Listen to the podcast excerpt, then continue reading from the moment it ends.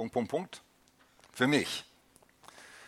Also ich möchte euch ein paar ganz allgemeine Dinge sagen. Vielleicht wisst ihr die auch schon, aber es ist trotzdem wichtig, dass wir uns immer wieder vor Augen führen, wer ist Jesus eigentlich? Und ich glaube, dass es auch wichtig ist, sehr wichtig ist für uns, für jeden von uns, dass wir sprachfähig werden, nicht nur informiert, auch sprachfähig werden darüber, über Jesus zu sprechen. Amen.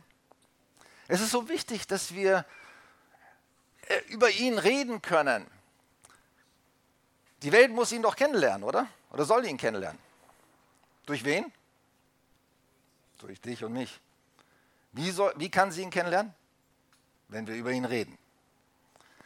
Also müssen wir wissen, wer er ist. Und wir müssen lernen zu sprechen über ihn. Und natürlich auch unsere eigenen Erfahrungen machen, weil es nützt weder uns etwas, noch irgendjemand anderem etwas, wenn wir nur wissen, sag mal, in der Theorie oder von Büchern oder von anderen, wer Jesus ist.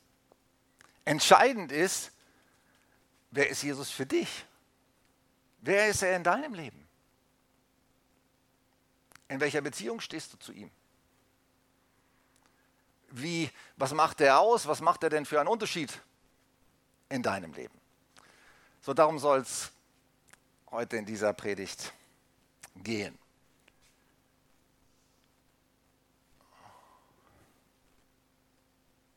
Ich glaube, es ist angeschaltet, aber ich kann es nicht weiterschalten hier mit diesem Gerät, jedenfalls nicht. Ah. Also zunächst einmal müssen wir wissen, Jesus ist nicht irgendeine sagenhafte oder ausgedachte oder Fabelperson. Diese Person, Jesus von Nazareth, die gab es tatsächlich. Und auch wenn es schon 2000 Jahre her ist, dass er auf der Erde war, gibt es sehr, sehr gute Belege dafür, dass Jesus gelebt hat. Eigentlich ist es so, dass äh, die besten Belege, die es überhaupt aus der Antike gibt, die über Jesus sind weil es so viel Wert darauf verwendet wurde, die Bibel aufzuschreiben, zu übertragen, äh, zu verbreiten. Also wenn ihr wüsstet, wenn ihr Historiker wärt, also Geschichtsforscher oder äh, Geschichtskundler, dann wüsstet ihr, es gibt für nichts anderes bessere Belege als für Jesus aus der Antike. Es gibt sogar außer der Bibel noch zehn andere Belege von Historikern, die keine Christen waren, sondern jüdische oder griechische oder ähm, römische Historiker, die auch von Jesus berichtet haben, dass er ein Prediger war, dass er ein Heiler war und dass er gekreuzigt wurde. Es gibt also historische Indizien und lasst euch von niemandem einreden, dass es Jesus gar nicht gegeben hätte. Das ist totaler Quatsch. Jetzt sage ich mal nicht nur für Leute, die glauben, sondern historisch ist es Quatsch diesen Jesus, der hat gelebt. Und er hat gepredigt, was er gepredigt hat. Und er hat getan, was er getan hat, nämlich Wunder getan und geheilt. Das mussten sogar nichtgläubige Historiker bestätigen.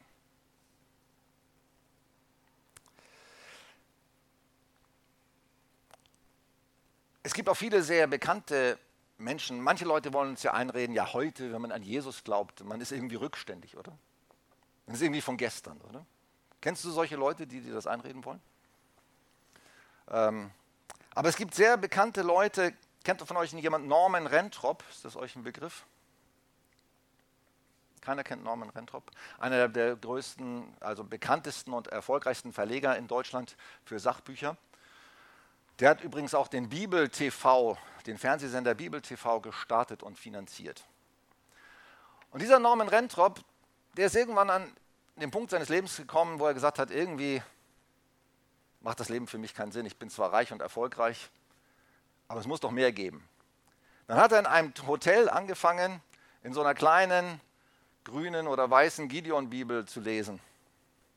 Halleluja, so gut, dass es Gideon-Bibeln gibt. Ich bin, meine, Gideon, meine erste Bibel war auch eine Gideon-Bibel. Ähm, die in Krankenhäusern und Hotels und so weiter. Irgendwann war er mit dem Hotel unterwegs, und er dachte, irgendwie habe ich keinen Bock, Fernsehen zu schauen oder ich lese jetzt in der Bibel. Und dann hat er die Bibel gelesen und er ist von Gott kalt erwischt worden. Heiß. Erstmal vielleicht kalt, weil er merken musste, okay, ich muss umkehren in meinem Leben, ich muss manche Dinge verändern. Ne? Das ist so kalt erwischt, sagt man dazu. Uiuiui, ich habe nicht so gelebt, wie es eigentlich richtig gewesen wäre. Dann hat er was geändert, hat an Jesus geglaubt. Hey, der Mann ist zum Glauben gekommen. Und das war kein Niemand oder kein Spinner. Oder einer meiner größten Vorbilder, Bernhard Langer. Kennt jemand Bernhard Langer? Berühmter Golfprofi. Ich bin ja auch Golfer, von denen die, manchen, die das wissen. Ähm, der hatte alles erreicht in seinem Leben, was zu erreichen war. Der wollte der beste Golfer der Welt werden. Und tatsächlich hat er alles dafür gearbeitet und getan, hat es tatsächlich erreicht. 1985 gewann er das größte Golfturnier der Welt, das Masters in den, US, in den USA, wurde an, kam an Nummer 1 der Weltrangliste. Und was ist passiert? Er stürzte ab in ein tiefes Loch. Was jetzt? Alles erreicht in meinem Leben. Geld ohne Ende, Erfolg ohne Ende. Eine tiefe Lehre. Eine tiefe Lehre.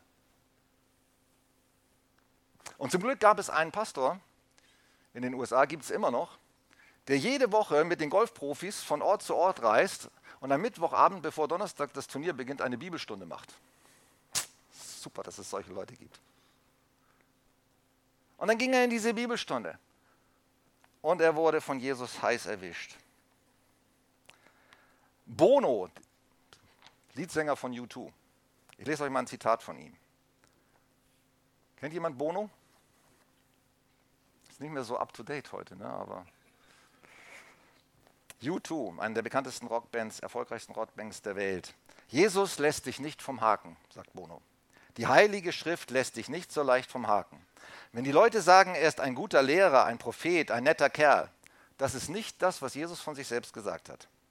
Man steht also vor der Herausforderung, dass entweder Jesus der war, für den er sich ausgab, oder ein völlig durchgeknallter Spinner.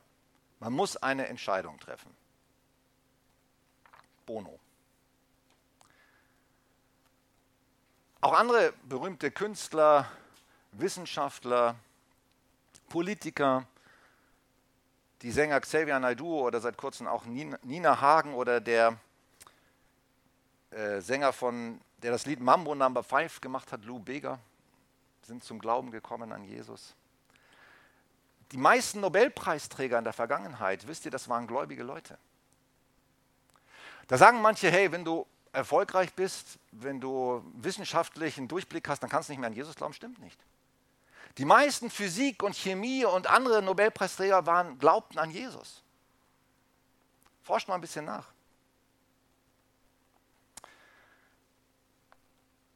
Nicky Gamble ist ein, war ein agnostischer oder atheistischer Jurist in England, der Gründer des Alpha-Kurses. Zitiert C.S. Lewis, er sagt, ein Mensch, der bloß die Aussagen von Jesus machen würde, wäre kein großer moralischer Lehrer. Er wäre entweder verrückt, ungefähr so wie ein Mann, der sagt, er würde ein Spiegelei sein, oder er wäre der Teufel persönlich.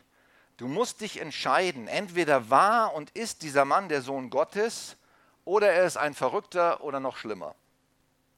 Man kann ihn als Narre einsperren, man kann ihn anspucken, man kann ihn als Dämon töten, man kann zu sein oder man kann zu seinen Füßen fallen und ihn Herr und Gott nennen. Aber kommen Sie mir nicht mit diesem Quatsch, er sei ein großer menschlicher Lehrer. Diese Option hat er uns nie offen gelassen. Jesus erhebt selber und, und die Bibel erhebt selber einen Anspruch darauf, wer Jesus war. Und dass er einfach nur ein guter Mensch war, der gute Taten getan hat, ein guter Lehrer war, das hat er nie gesagt. Das hat er nie gewollt, dass er als derjenige in der Geschichte übrig bleibt, sondern er wollte als Gott anerkannt werden. Als der Schöpfer von Himmel und Erde. Thomas sagt zu ihm, als er seine Hände in seine, als nachdem er auferstanden war, legt Thomas seine Hände, zeigt, er zeigt ihm seine Hände und sagt, leg deine Hände rein. Ne? Und was sagt Thomas? Mein Herr und mein Gott.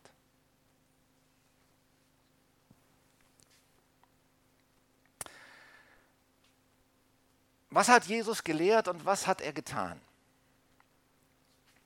Am bekanntesten von Jesus ist wahrscheinlich die, die Bergpredigt. Er war ein, tatsächlich ein Lehrer. wahrscheinlich der genialste von allen Lehrern. Seine, die Bergpredigt und die Inhalte der Bergpredigt äh, sind wie ein Grundgerüst, sage ich mal, aller westlichen Zivilisationen heute. Und seine Gleichnisse, wie das Gleichnis vom verlorenen Sohn oder vom barmherzigen Samariter, das sind Geschichten, die keinen losgelassen haben und die bis heute zu den faszinierendsten und tiefgründigsten Geschichten und Gleichnissen gehören. Obwohl sie kurz waren, haben sie doch die Dinge auf den Punkt gebracht, oder?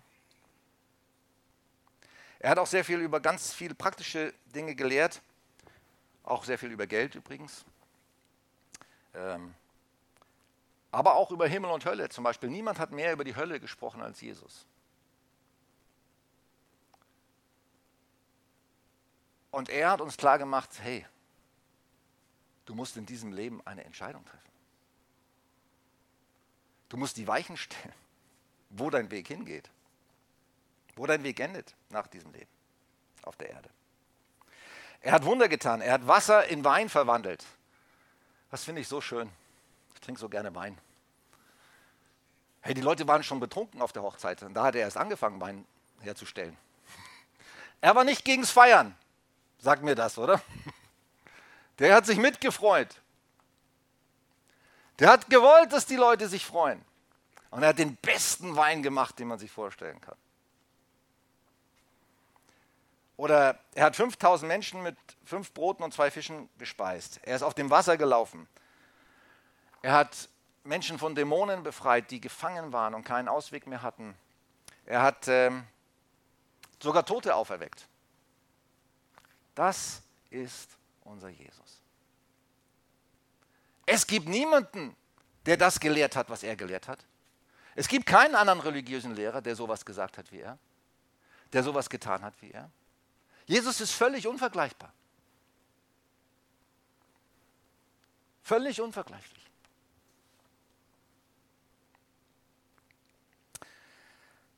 Als Jesus in die Gegend von Caesarea Philippi kam, fragte er seine Jünger, für wen halten die Leute eigentlich den Menschensohn? Und die Jünger sagten, einige meinen, du seist Johannes der Täufer.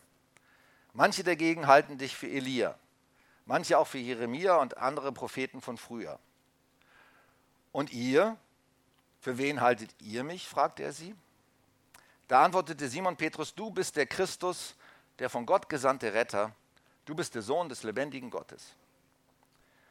Du kannst dich wirklich glücklich schätzen, Simon, Sohn von Jona, sagte Jesus, diese Erkenntnis hat mein Vater im Himmel dir gegeben, denn von sich aus kommt ein Mensch nicht zu dieser Einsicht. Hier sehen wir einen großen Unterschied in dieser Bibelstelle zwischen Menschenmeinungen und Gottes Offenbarung. Wisst ihr, was das Allerwichtigste ist? Für uns als, nicht nur für uns als Christen, eigentlich für jeden Menschen, dass wir eine Gottesoffenbarung bekommen. Man kann nicht von sich aus zu Gott sich hocharbeiten oder Gott erkennen durch tolle philosophische Gedanken und so weiter. Das funktioniert nicht. Was wir brauchen, so wie, wie Petrus das bekommen hat und Jesus bestätigt das und sagt, hey, was du gerade gesagt hast und was du erkannt hast, das kommt nicht aus dir selbst. Das hat Gott in dein Herz dir geoffenbart. Das hat er dir gezeigt. Kein Mensch kann von sich selber zu Gott kommen. Kein Mensch kommt von sich selbst zu der Erkenntnis der Wahrheit, sondern nur durch Offenbarung. Und lasst euch nicht von irgendwelchen Menschenmeinungen beeinflussen, was Menschen denken über Jesus oder über Gott. Das meiste ist Quatsch. Das meiste ist Blödsinn. Wir brauchen Gottes Offenbarung um Gott zu erkennen und um Jesus zu erkennen. Und es gibt sehr unterschiedliche Wege, wie man zu dieser Gottesoffenbarung kommen kann. Ich gebe euch mal einen Vorschlag, ein paar Vorschläge und es gibt sicherlich noch viele mehr. Es kommt nicht automatisch, so nach dem Motto, die Menschen gehen so durchs Leben und irgendwann kriegen sie eine Gottesoffenbarung und dann sind sie gerettet. So funktioniert das nicht. Wir müssen ein paar Dinge von uns aus tun, damit auch diese, wir diese Gottesoffenbarung bekommen. Das Erste und das Wichtigste meiner Meinung nach ist, dass du ehrlich betest. Dass du ehrlich mit Gott sprichst. Wisst ihr, als ich 22 Jahre alt war, als ich die erste Mal die Offenbarung hatte, wer Jesus ist, habe ich zehn Jahre lang schon gebetet. Ich habe Gebete runtergerasselt, was das Zeug hielt. Aber das war kein ehrliches Beten, kein ehrliches Gespräch mit, mit Gott. Wisst ihr, als ich 22 Jahre alt war, bin ich an den Punkt gekommen, dass ich das erste Mal ein ehrliches Gebet gesprochen habe. Und das hieß, Gott, ich weiß gar nicht, ob es dich überhaupt gibt. Das war ehrlich. Keine Ahnung. Aber wenn es dich gibt, dann weiß ich, dann hast du die Macht, dich mir zu zeigen und dich mir zu offenbaren. Und das wünsche ich mir, das möchte ich gerne. Es war ein ehrliches Gebet aus der Tiefe meines Herzens. Wisst ihr, das ist das beste Gebet, das Menschen sprechen können. Wenn es dich wirklich gibt. Ich weiß nicht, ob es dich gibt, aber wenn es dich gibt, dann kannst du dich mir auch zeigen, dann kannst du dich mir offenbaren. Amen. Und das ist ja nicht nur einmal beim einmaligen Gebet bei mir stehen geblieben. Gott offenbart sich mir meistens dann, wenn ich ehrlich mit ihm spreche. Weißt du, wie mit von Face to Face, von Herz zu Herz. Dann kommt Gott, dann offenbart er sich mir auch. Dann zeigt er sich mir. Dann spüre ich ihn, dann höre ich seine Stimme. Wenn ich ehrlich werde, wenn ich nicht irgendwelche Dinge runterrassel, die ich meine, ich muss sie beten. Das ist Quatsch. Hör auf damit. Bete nicht irgendeinen Mist, was dir jemand anders beigebracht hat. Sprich mit Gott, so wie du bist. Öffne ihm dein Herz. Sag ihm und zeig ihm, wer du bist, wer du wirklich bist. Und dann offenbart er sich. Und er offenbart sich, wenn wir die Bibel lesen. Ich habe es ja schon gesagt von Norman Rentrop und von vielen anderen, auch der,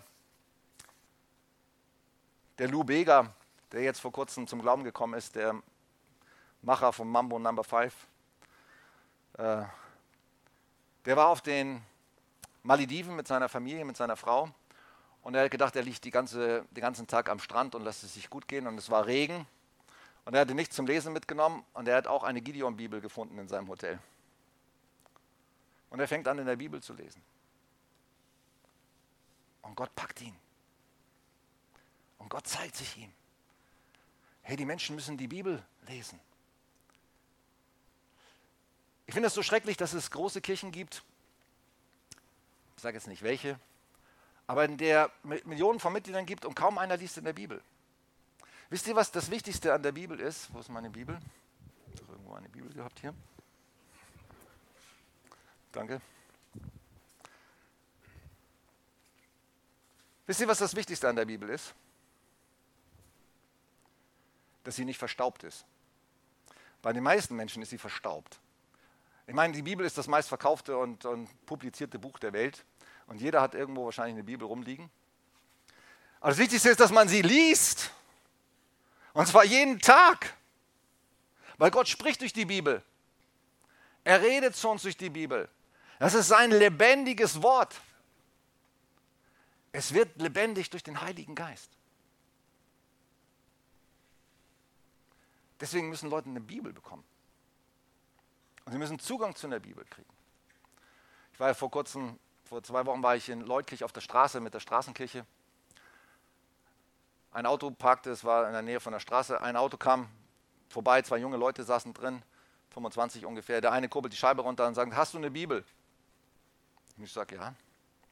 Ich würde gerne mal die Bibel lesen. Sagt der andere, der am am Steuer sitzt, was willst du mit der Bibel? Ist doch altmodisch, ist doch Quatsch. Nein, sagt der Beifahrer, ich möchte eine Bibel, ich habe noch nie in der Bibel gelesen, ich möchte jetzt anfangen.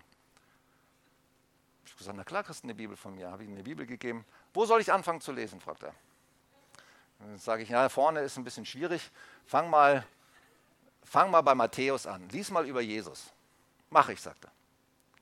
Ich habe ihm noch meine Karte gegeben, habe gesagt, wenn du Fragen hast und irgendwo nicht weiter weißt, dann rufst du mich an. Super bete für den jungen Mann. Gott wird sich ihm offenbaren. Wenn er mit offenem Herzen in der Bibel liest, dann wird er ihn erkennen.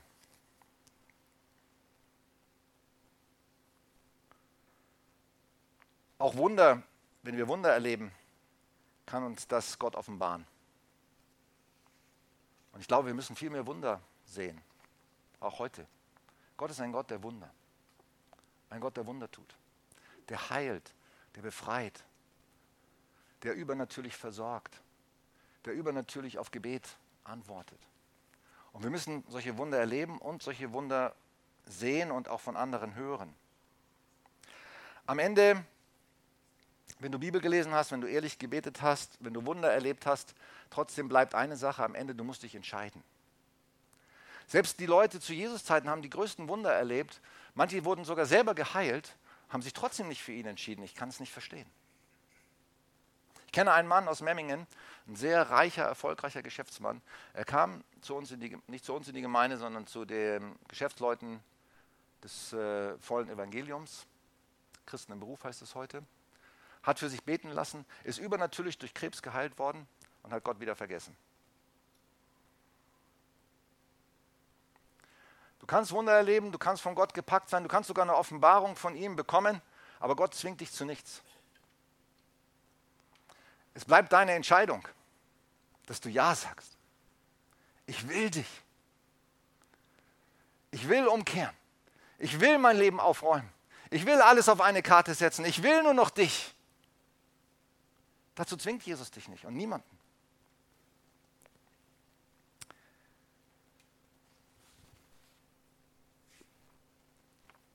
Die Gesamtaussage der Bibel lehrt über Jesus, wisst ihr, nicht nur die Evangelien, nicht nur die Geschichten der Evangelien, Matthäus, Markus, Lukas, Johannes reden über Jesus, sondern wenn du aufmerksam liest und wenn du Gott darum bittest und sagst, Jesus, ich möchte dich sehen oder erkennen in der ganzen Bibel, du wirst ihn finden auf jeder Seite der Bibel. Auf jeder Seite der Bibel findest du Jesus. Wenn du aufmerksam liest. die Gesamtaussage, die Bibel redet von Jesus von Anfang an. Schon in der Schöpfung war er beteiligt. Und ähm, in vielen Stellen der Bibel, wenn wir genau lesen, sehen wir, es sind prophetische Hinweise, es sind Vergleiche, die schon auf Jesus hinzielen. Und du wirst eins feststellen, wenn du die Bibel liest, Jesus ist Gott. Jesus ist Mensch gewordener Gott, Fleisch gewordener Gott. Am Anfang war das Wort, Johannes 1, und das Wort war bei Gott und das Wort war Gott. Und das Wort wurde Fleisch und wohnte unter uns und wir sahen seine Herrlichkeit. Er ist das lebendige Wort. Deswegen auch, hey, wenn du die Bibel liest, bete darum, dass Jesus dir begegnet. Auch bei Mose, ich lese gerade die fünf Bücher Mose, ich lese ja immer mehrere Kapitel parallel und gleichzeitig immer ein Kapitel aus dem Alten, ein Kapitel aus dem Psalm, ein Kapitel aus dem Neuen Testament, immer parallel, jeden Tag. Hey, Mose, es gibt so viele Offenbarungen von Jesus da drin. Herrlich.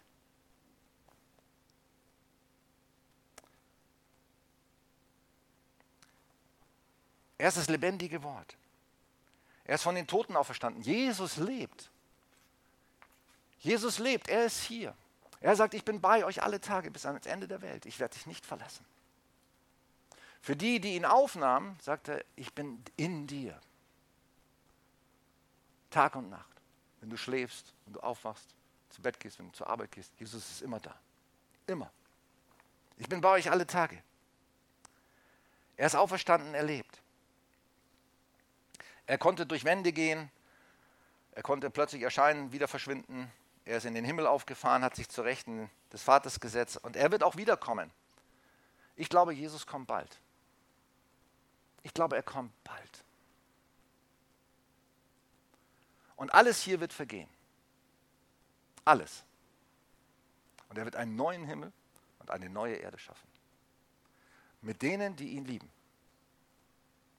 Mit denen, die ihn lieben, die an ihn glauben, die ihr Leben ihm gegeben hat und die werden herrschen mit ihm zusammen.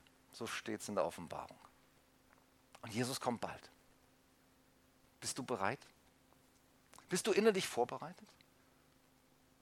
Sagst du, wie es am Ende der Bibel heißt, Jesus, komm bitte, komm bald.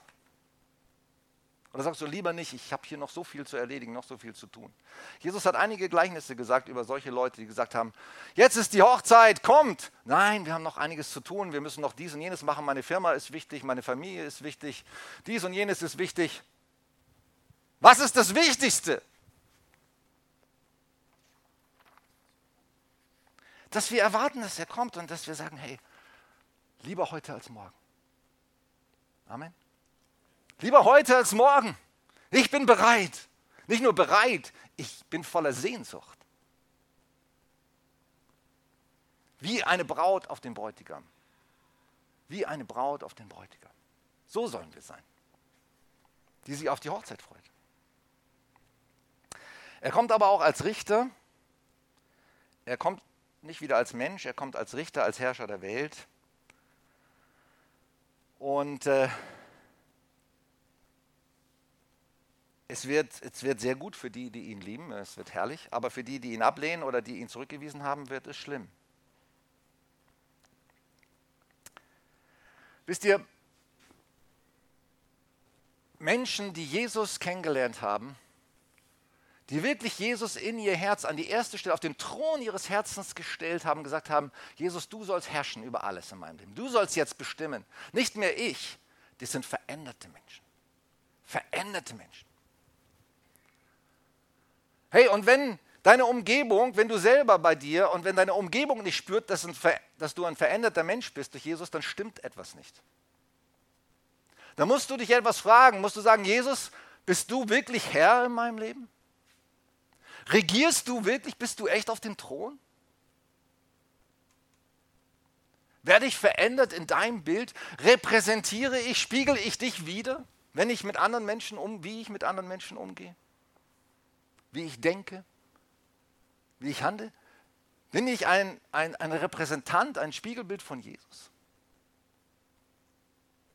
Das ist das A und O. Das müssen wir uns fragen.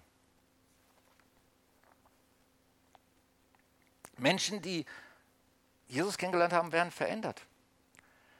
Zum Beispiel Franz von Assisi war ein, ein Lebemensch. Ich weiß nicht, ob ihr die Geschichte von Franz von Assisi kennt. Ähm, der ist von Jesus so gepackt worden, der hat alles verkauft, was er hatte und hat mit nichts gelebt und hat nur noch dafür gelebt, anderen Menschen Gutes zu tun. Radikale Beispiele. Ich finde solche Beispiele so stark. Sie spornen mich an. Sie zeigen mir, was möglich ist. Wenn man Jesus auf den Thron seines Lebens stellt. Menschen werden verändert. Nicht immer so radikal wie Franz von Assisi, aber hey, wir müssen verändert werden durch Jesus. Sonst stimmt was nicht. Sonst sind das Lippenbekenntnisse oder Religiosität, aber nicht lebendige Beziehung oder wisst ihr, was ich meine?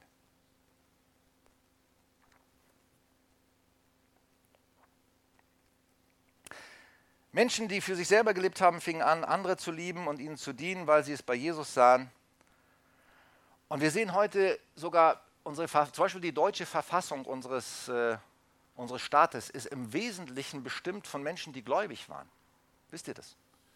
Das waren Menschen und viele andere Verfassungen von Vereinigten, Vereinigten Staaten und anderen Ländern sind deswegen so geschaffen, weil Menschen gebetet haben, gesagt haben, Gott, wir wollen auch, dass du in den Staaten an erster Stelle stehst. Und haben das ihre Verfassungen und, und das nach dem formuliert. Das sind Menschen, die gebetet haben.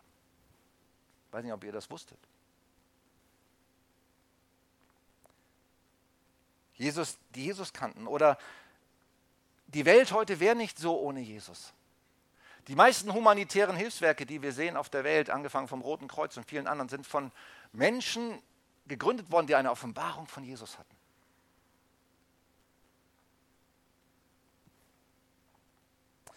Und jetzt kommt die entscheidende Frage.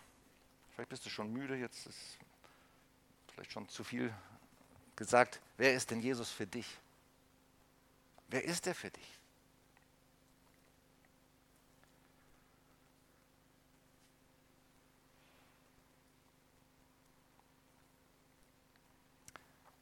Wir brauchen eine persönliche Beziehung und Begegnung mit Jesus. Jesus, als er der Frau begegnet ist am, am Brunnen in, Samar, Samar, äh, in Samaria, er hat eine Offenbarung. Da ist eine Frau, die ist wirklich verzweifelt. Die war fünfmal geschieden. Die war am Ende. Die war so ausgestoßen von ihrer, von ihrer Umgebung, dass sie zu einer Zeit zum Brunnen gehen musste, wo niemand anders geht. Die war am Ende, die war verzweifelt. Und Jesus hat eine Offenbarung. Ich möchte dieser Frau neues Leben, ewiges Leben geben, das Wasser des Lebens.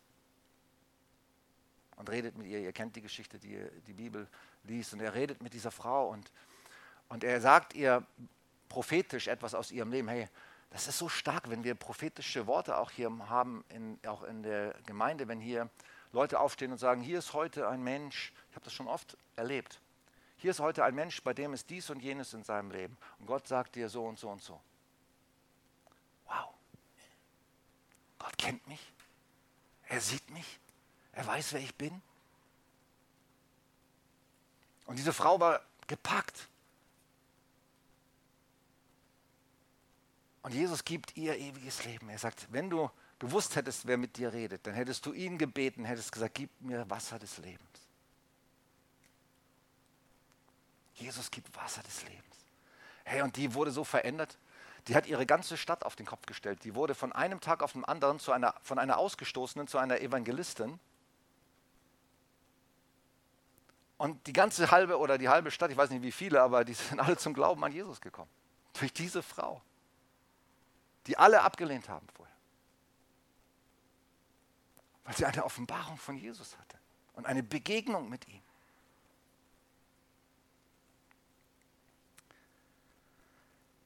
Jesus will dein persönlicher Freund sein und werden. Ich kann wirklich von Herzen sagen, Jesus ist mein Freund. Jesus ist mein bester Freund. Ich habe auch einige gute andere Freunde. Bin dankbar für gute Freunde, die ich habe.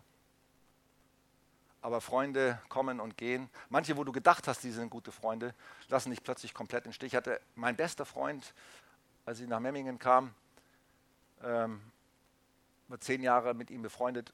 Die Freundschaft wurde von ihm von einem auf dem anderen Tag aufgelöst.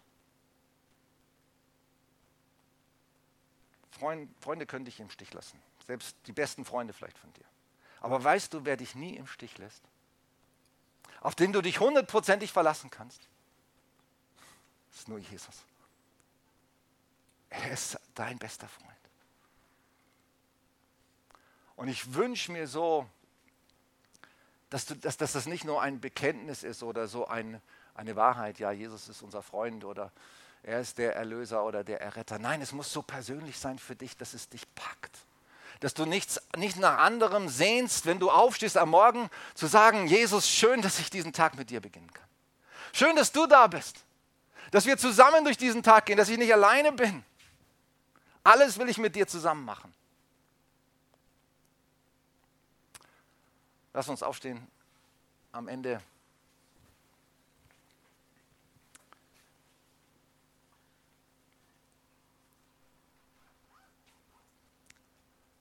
Willst du Jesus besser kennenlernen? Und welche Schritte unternimmst du dafür? Willst du, dass alles so beim Alten bleibt?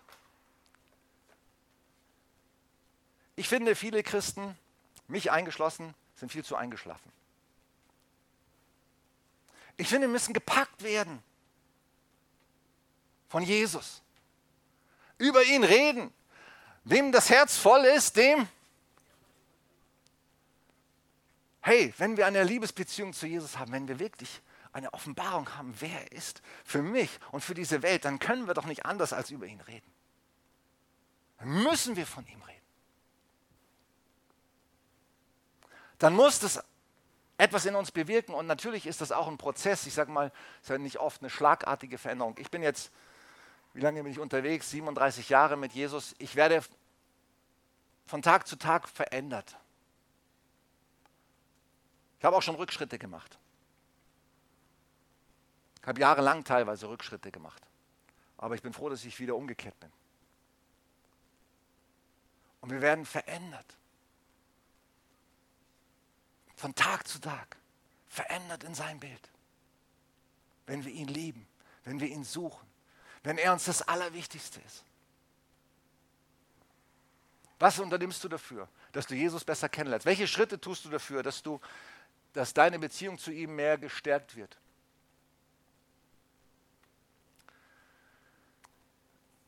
Und wenn du willst, kannst du das mit mir beten und mitbeten. Oder bete von mir aus auch etwas anderes, ja ein vorformuliertes Gebet, gerade für Menschen geeignet, die noch keine persönliche Beziehung zu Jesus haben. Aber manchmal muss man das auch immer wieder erneuern oder sich diese Grundlagen, die wichtigsten Dinge wieder neu vor Augen führen. Vor allem, wenn du aus diesem Gottesdienst rausgehst und wenn du in den Alltag gehst, wenn du heute in diesen Tag gehst und in die Woche, sprich ehrlich mit Jesus. Sprich ehrlich mit ihm. Sag ihm, was wirklich abläuft. Und hör auf ihn. Er redet zu dir. Durch die Bibel, aber auch durch den Heiligen Geist direkt in dein Herz. Er redet zu dir persönlich. Vater im Himmel, ich danke dir, dass du mich kennst und liebst. Danke, Jesus, dass du Mensch geworden bist, damit ich dich kennenlernen kann. Ich habe vieles falsch gemacht in meinem Leben. Es tut mir leid. Danke, dass du am Kreuz für meine Schuld bezahlt hast.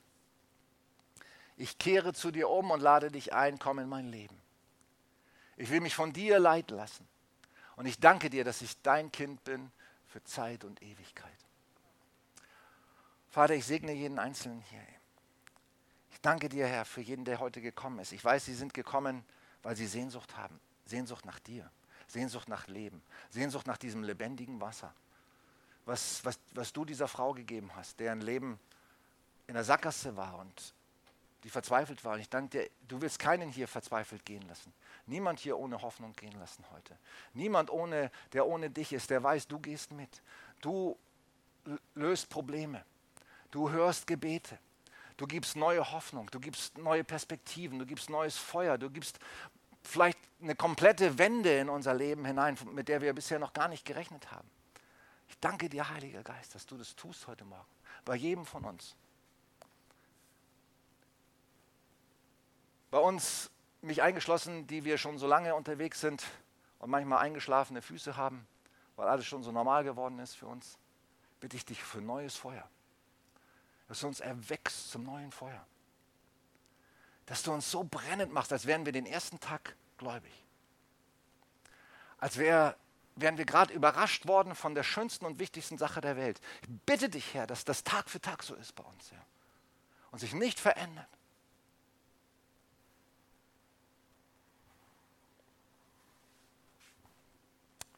Amen.